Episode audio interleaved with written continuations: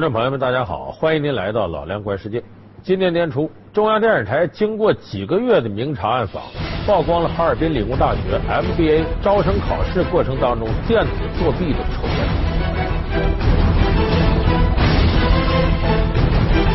那么，电子作弊应对考试，历来是道高一尺，魔高一丈。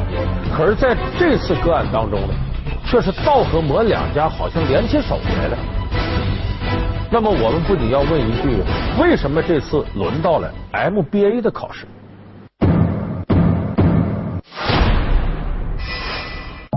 第二段，大写 B E N S H A。考场外惊现神秘电波，哈理工 MBA 惊爆作弊丑闻，黑色产业链浮出水面，高校竟和培训机构牵手。我觉得这个现象本身比电子作弊本身要丑陋的多。学费飙升，学位贬值，MBA 为何被指变了味儿？MBA 由原来的贵族一下变成土豪了，谁有钱谁就能上。从秦始皇管理现代企业的办法，到孙子兵法的经营之道，从同学经济到人脉资源，天价总裁高管的专属课程。究竟学了啥？一堂课都多达上万的学费，你值不值？一点都不值。本期老梁观世界，和你聊聊 MBA 真乱。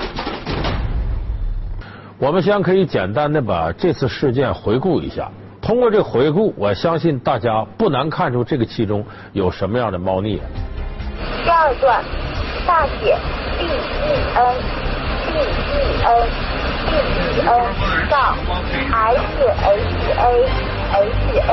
一月四日，央视记者在黑龙江省哈尔滨理工大学的主考场外捕捉到了一段可疑的无线电信号。原来，这正是今年 MBA 考试中英语试题的答案。显然，有人正在作弊。其实，此前几个月，记者就一直在对几家宣称保过的 MBA 培训机构进行追踪调查。嗯，像选择题啊，某些题目里它有答案，我们再凭据传答案。我们有仪器，一些耳机啊，个人信息能传给你。记者调查发现，正常的考研费用仅有一千八百元左右，然而保过培训班的费用高达四万八千元。原来所谓保过另有所指。那这个东西不会给我们带来太多小区的不会啊，不会，不会，我没打仗，没报复，没杀人，我就是考试不会打这场，你知道吗，所以只要你不带点不要求的人，没人打的。MBA 中心老师吃吃啥喝啥的，过年发啥都吃你的。更令人费解的是，MBA 考试的现场报名点竟然就设在这家培训机构里。三位自称是哈尔滨理工大学 MBA 中心的老师出现在现场，而按照教育部的规定，研究生考试报名必须在报考学校进行现场确认，但最后这家机构的学员都拿到准考证。这个片子如果你仔细看的话，你会发现这里边有特别值得你关注的这么几个层面。头一个是呢，这个违规操作电子作弊这家公司。他告诉你收取的费用要四万多，将近五万。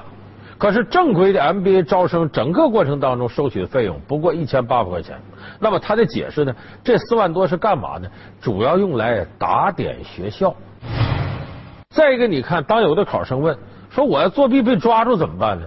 他告诉你没事儿，学校不想抓你们，为啥？你们就是他们学校老师的衣食父母，你们都考不上了，他。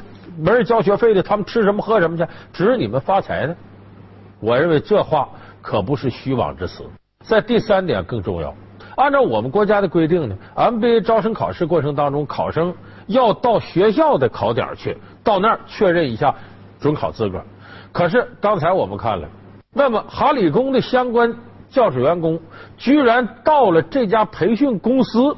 他的工作地点来给考生确认资格，这不是等于明摆着的告诉所有要考试的考生，我们和这家公司关系非比寻常，他让你们做什么，你们就放心的做吧，这不就是潜台词吗？我想这是大家搁后脑勺都能想明白的事儿。那么这里边到底有什么样黑色的利益链条？为什么 MBA 这样的考试居然都成了电子作弊的重灾区？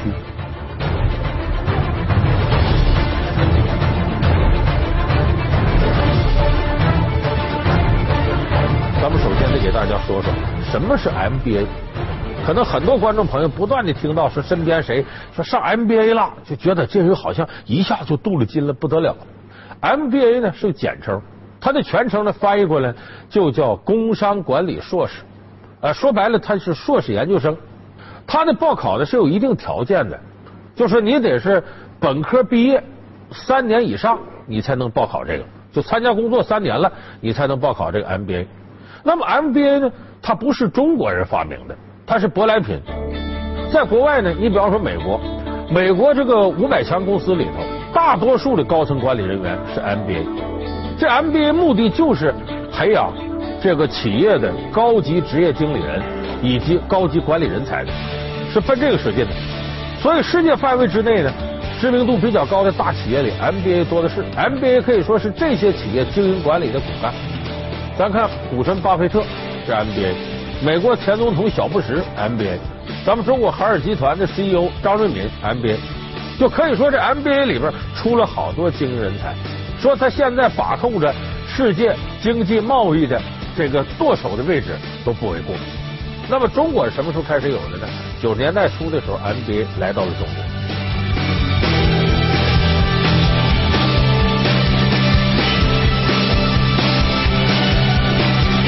在短短的这么十几年到二十年间，中国的 MBA 以每年百分之二十的速度扩展，现在都已经多达有百万人是 MBA 了，就是念完了毕业了，念完了毕业了。如今，内地 MBA 商学院遍地开花，发展速度之快，超出了很多人想象。仅二零一零年一年，全国就有五十五所高校新办商学院，除西藏、青海等地，其余地区的高校中，平均每两所高校就有一所开办了商学院，有超过三点六万人进入了 MBA 课堂，人数比一九九一年扩张了三百八十三倍。但数量上迅速扩张的 MBA 商学院，在师资力量和教育资源上都有很大欠缺。许多商学院仅是对西方商学院照葫芦画瓢的模仿，缺乏自己的定位和特色。那么我们说这么快的时间发展这么大规模，有句话叫萝卜快了不行，这里边就出现问题了。就是无论是招生过程，还是学习过程，还是毕业，整个都会出现整体质量下降，监督不严，把关处处出现漏洞。所以 MBA 在中国现在当前发展的快是快了，但是它的质量却非常难以保证。那么我们说这个 MBA 到底出现了哪些问题呢？为什么会出现电子作弊这个现象呢？咱们就得给大家仔细分一下 MBA 现在为什么这么火，它火在哪儿？我是在一个央企，央企内部从事资本业务的，我个人职业发展兴趣是在这个金融领域，所以我希望来补充金融财务方向的知识。在此之前的几年里面，我每年都会去买黄金。到一一年的时候，我发现连黄金都没有，没有什么东，就没有什什么空间可以买了，我就买了些书，然后与之对应的来读这个项目，就是顺理成章的一个逻辑。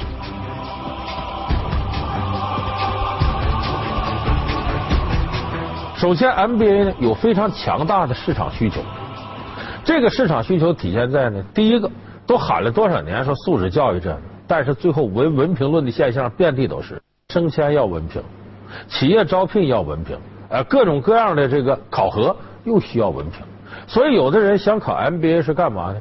就我毕业三年了，我这工作状态不是很理想，那我考 MBA，给自己镀镀金，我也可能跳槽就会找一个更好的职位。我或者内部升迁有了这个如虎添翼，片面重视学历教育使 MBA 身价倍增，这是一个重要原因。第二个呢，MBA 呢，它主要是针对呢有一定工作经历的商界人士。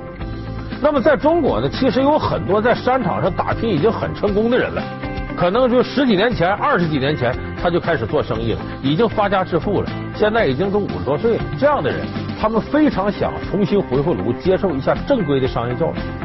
其实这种教育对他们不见得有多大用，但是他们内心有一个高等教育的梦。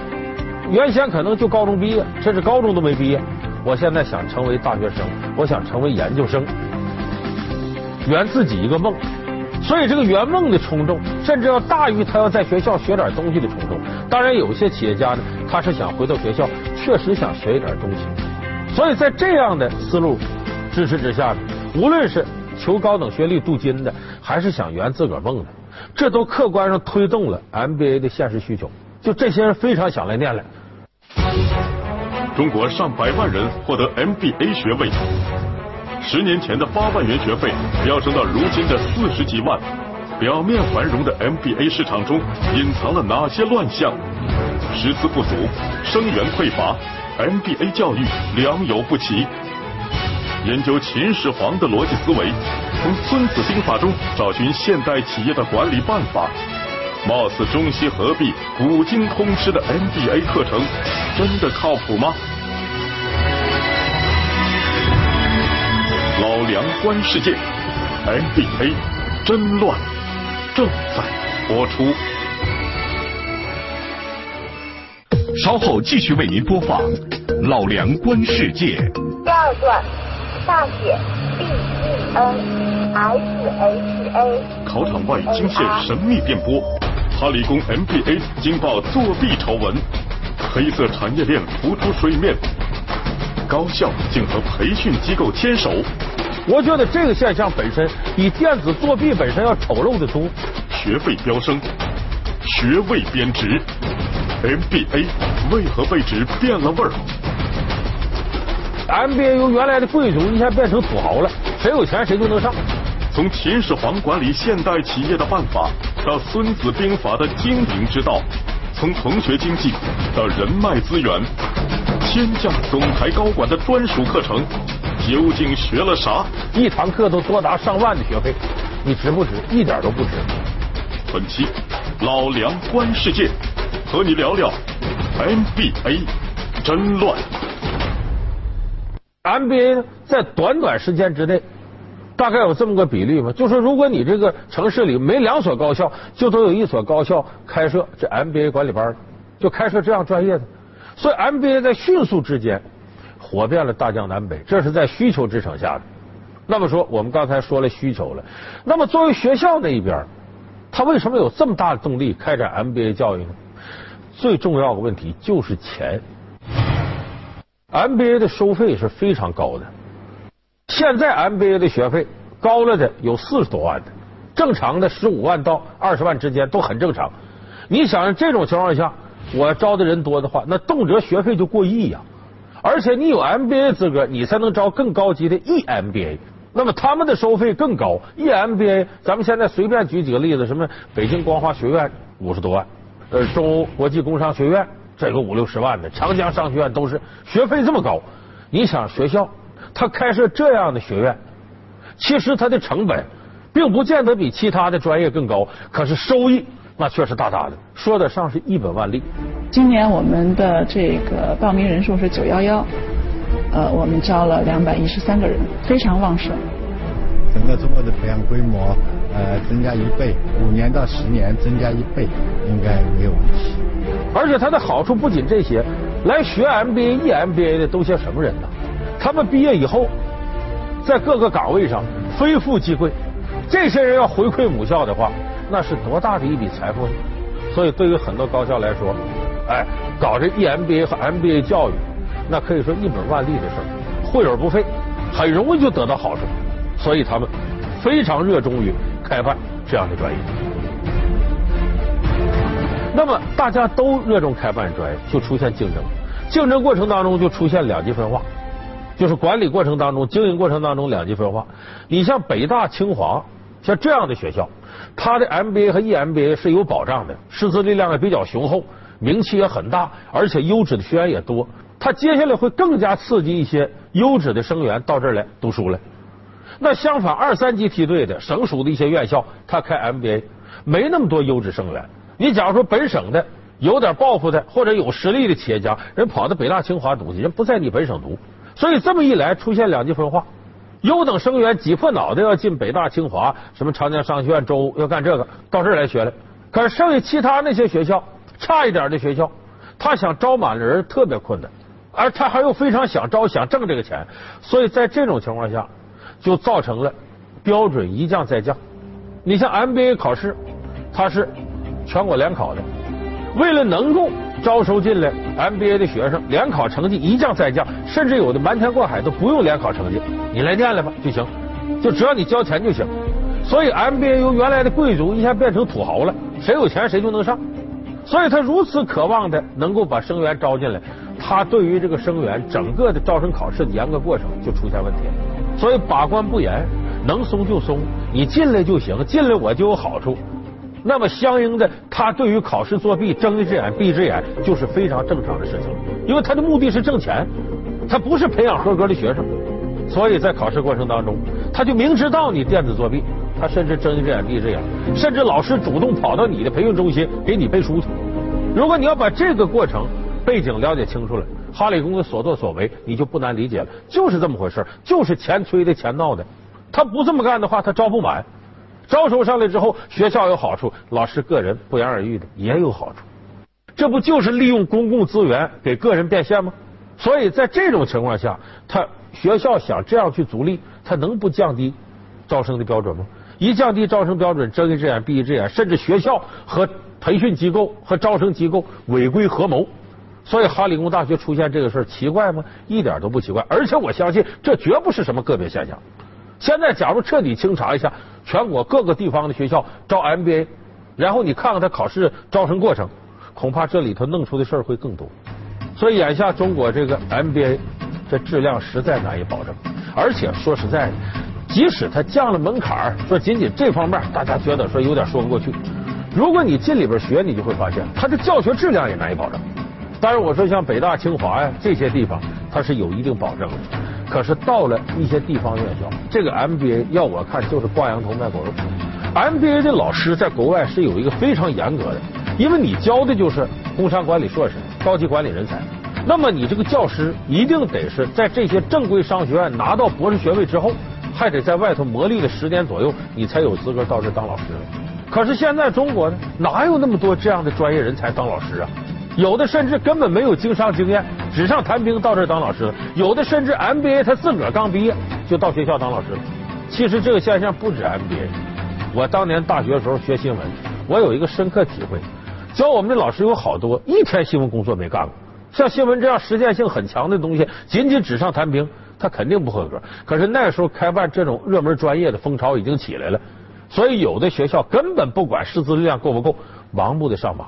上马之后发现没有这个专业所需要的那种人脉圈和师资力量，那他怎么办？为了招收更多学员，只能降标准，不够格的也进来学了。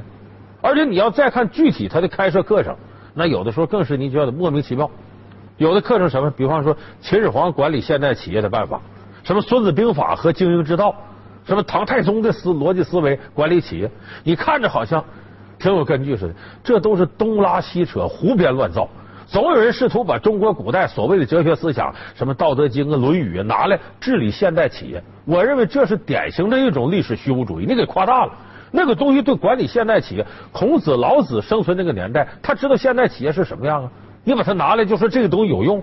在我说，这恰恰是对现代企业无知，只能拉大旗做虎皮糊弄人才会这么干。如果你花了很高额的学费到这个 MBA 去读书，就听这个东西，请来个啊，你看起来好像仙风道骨的某个老师教中文的、研究古代哲学的来给你上现代企业管理课，一堂课都多达上万的学费，你值不值？一点都不值。我告诉大家，你要有那时间，你不用交这学费读 MBA，你就到机场去，候机大厅卖书那地方。有一个录放机，里头放各种各样碟片，南腔北调的都都在那哇哇哇哇给你一通培训，你在那儿听会儿还免费的，多好呢！顶多要杯咖啡二十多块钱，你何必上什么 MBA 呢？所以很多 MBA 开设这种中国古代哲学跟现代企业管理结合，那是纯属骗人的的。而且有的学校连这课程都开不了，没办法应急，学员想要什么我就来什么，搞什么总裁高级培训班什么的，我就曾经接到过。不止一个学校找我说梁老师，我们学校那个什么总裁班啊，什么 MBA 呀，想请你讲课去。我还纳闷呢，我说请我去讲什么呢？我这个工商管理略知皮毛，基本是个外行啊，你讲不了啊。结果人学校很诚恳，说一定请你来。为什么？我们搞调查了，比方说我们招来这些 MBA 学员，问你们想听谁的课呀？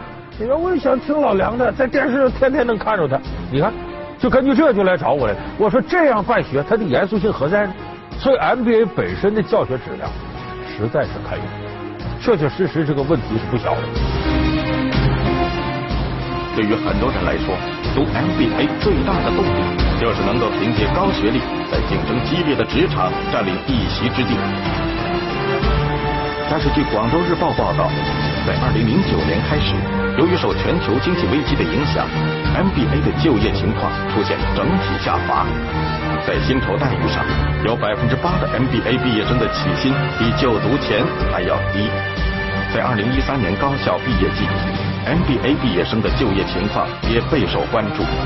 以清华大学 MBA 为例，因为难以找到理想工作，百分之二十五的毕业生选择延期毕业，比例为历年来最高。就业的同学中，年薪最高为税前五六十万，最低的才三万多。同样，在湖北荆州，有一位男子花十万块读了 MBA 后，依旧以卖冰棒谋生。经过媒体求证，这位姚先生确实毕业于中国华东科技大学 MBA，并在2009年拿到硕士学位证书。但是 MBA 的文凭并没有给他带来更好的就业前景。改变你的思维，他也不是说就像转方向盘这么简单的啊，他就是慢慢的形成，在慢慢的影响。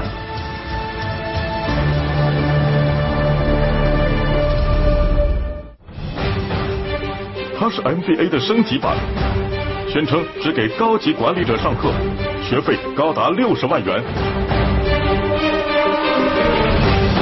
很多人打破脑袋都想挤进这一圈。从王石、牛根生到李亚鹏、李湘，商业大腕、演艺名人齐聚商学院，EMBA 因何成为中国富人追捧的香饽饽？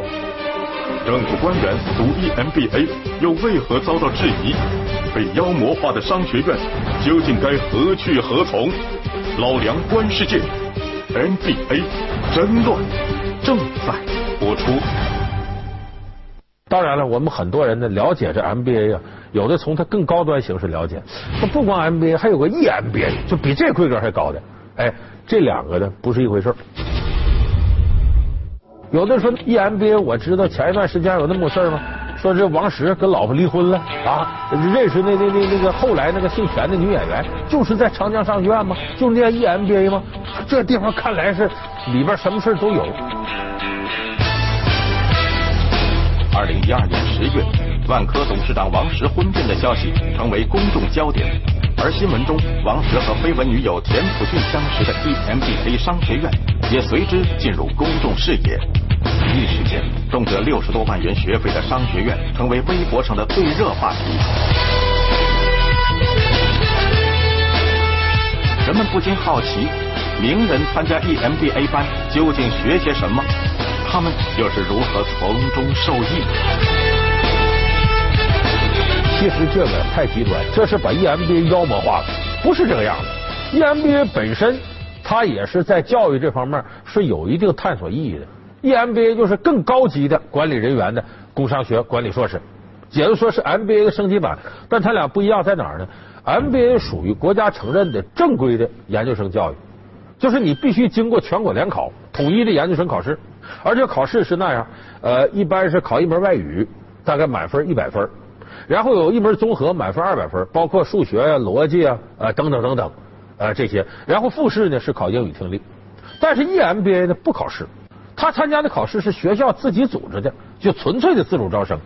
你等 MBA 是全国联考加自主招生，它不一样。MBA 呢，你必须正规的这个教育，最后你得有毕业论文。EMBA 这个就比较宽泛了，而且 EMBA 呀，它很多地方招收学生，那可不是看你考试实力，是看你场外的实力。他的学费动辄五六十万，高的吓人。可是学员在学校花的钱远远不止这五六十万。招收上来的那都是什么大腕什么王石，都是这样的大腕有的还招一些明星，啊，像李湘啊，呃，像像是李亚鹏啊，这都来学了。那么这个地方，我们说他已经超出了教育的范围。他最主要的方式是什么呢？搭建一个人脉圈子。你看当初我们都听过这事蒙牛以前那个老总牛根生，后来这不遇到一些蒙牛的危机啊，这到处哭，哎呀，我这个帮帮这民族企业一把吧，拉兄弟一把吧。完了，俞敏洪、史玉柱这个都伸手了，他们怎么认识的呢？就和这个人脉圈子有直接关系。很多人打破脑袋都想挤进这个圈子。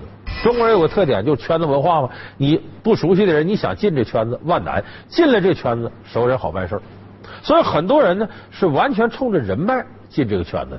当然，你一般人可进不去，不是那么好进的。进到这圈子之后，有种种的好处，你办事可能就方便了。好多地方都流传这样的事嘛，说有一个这个搞房地产的到这儿念了，很短的几天功夫卖给同学三十六套房子，你这不人脉吗？还有的进到这里头，企业都要不行了。碰见这些同学，这个伸把手，那伸把手，企业火了又，这不是人脉吗？中国人很讲这个人脉，而且进这里头，咱们老百姓话说，你身板要不结实，你干不了。比方说这些学员上课，今天三亚，明天欧洲，那天又意大利哪儿，来回转悠，这个费用咋出？学员自个儿出，有个轮值会主席。比方这次咱们在哪儿上课呀？说上课跟游山玩水也差不多。MBA 里都有游山玩水的，组织这些学员到哪儿去参观去，其实就跟旅游差不多。EMBA 更是游山玩水过程当中讲课。那么谁当这主席，就意味着这次活动谁买单。所有这些学员的机票啊、酒店的进出，你都给管了。没点实力，你能进得了这圈子吗？你根本就进不来。所以说这里头关键，他是要搭建人脉。有那么句话说的好吗？在商场上，哎，有的时候我不在乎你是谁。我在乎的是你跟谁在一块儿，你的圈子是什么？你厉不厉害就看这个。这是我们现在切切实实的有中国特色的经商文化。当然，这 EMBA 呢，我认为无可厚非。为什么无可厚非呢？它本身不在我们的正规，就教育部主抓的正规教育范围之内。那么高校提供这样的方便，只要我能给你个人素质带来提升。当然，你要认为你觉得没什么意思，那是你自个儿的事儿。我开设这班，你来了，我给你搭建个平台，你们在里边混人脉，这是你情我愿的事儿。我倒觉得对这个无可厚非。不能容忍的是 MBA 做国家正规的学历教育，他搞这一套，搞这种作弊，搞这种降低门槛。可是 MBA 和 EMBA 有一点绝非妖魔化。前一段时间呢，广东的这个民盟有几位这个民主人士啊。提出来一个建议，就说要对政府官员上 MBA、EMBA 这方面严加管束。为什么呢？二零一四年一月九日，有媒体报道，在广东省两会即将召开之际，民革广东省委向大会提交了一份提案，建议颁布官员禁读 EMBA 令，理由是。官员就读 EMBA 可能助长官商勾结的不正之风。这份提案还引述了近年福布斯对中国商学院 EMBA 项目的调查，其中显示，EMBA 学员中政府官员所占比例平均为百分之八点三，其中清华五道口的 EMBA 学员中，官员比例在百分之十以上，而长江商学院比例最高为百分之十一。那么，政府官员读 EMBA，究竟是为了提升自身能力素质，还是为了充当门面？消息一出，便引发了社会的广泛关注。你说有几点，第一个，他有必要政府官员来读工商管理硕士吗？有这必要吗？他想干什么呢？第二个呢，他工作很忙，他有时间能保障到校学习吗？甚至最后论文什么的之类的都别人给弄的，然后学校给他发个文凭，这就变成权力和学术之间勾结的腐败了。再一个，第三点更主要，你读 EMBA 读 MBA 学费谁给出的？有的是公款，这当然不符合我们现在的规定；还有的是企业给拿的，人家企业凭什么给你拿这钱呢？他想干嘛呢？所以我说，在这方面，这才是我们现在应该大力清理，而且这个事情对中国社会的危害。要远远大于刚才我说 MBA 的乱象以及考试电子作弊，所以我希望我们相关部门把这个当做一条反腐线索。好，感谢您收看这期《老梁观世界》，我们下期节目再见。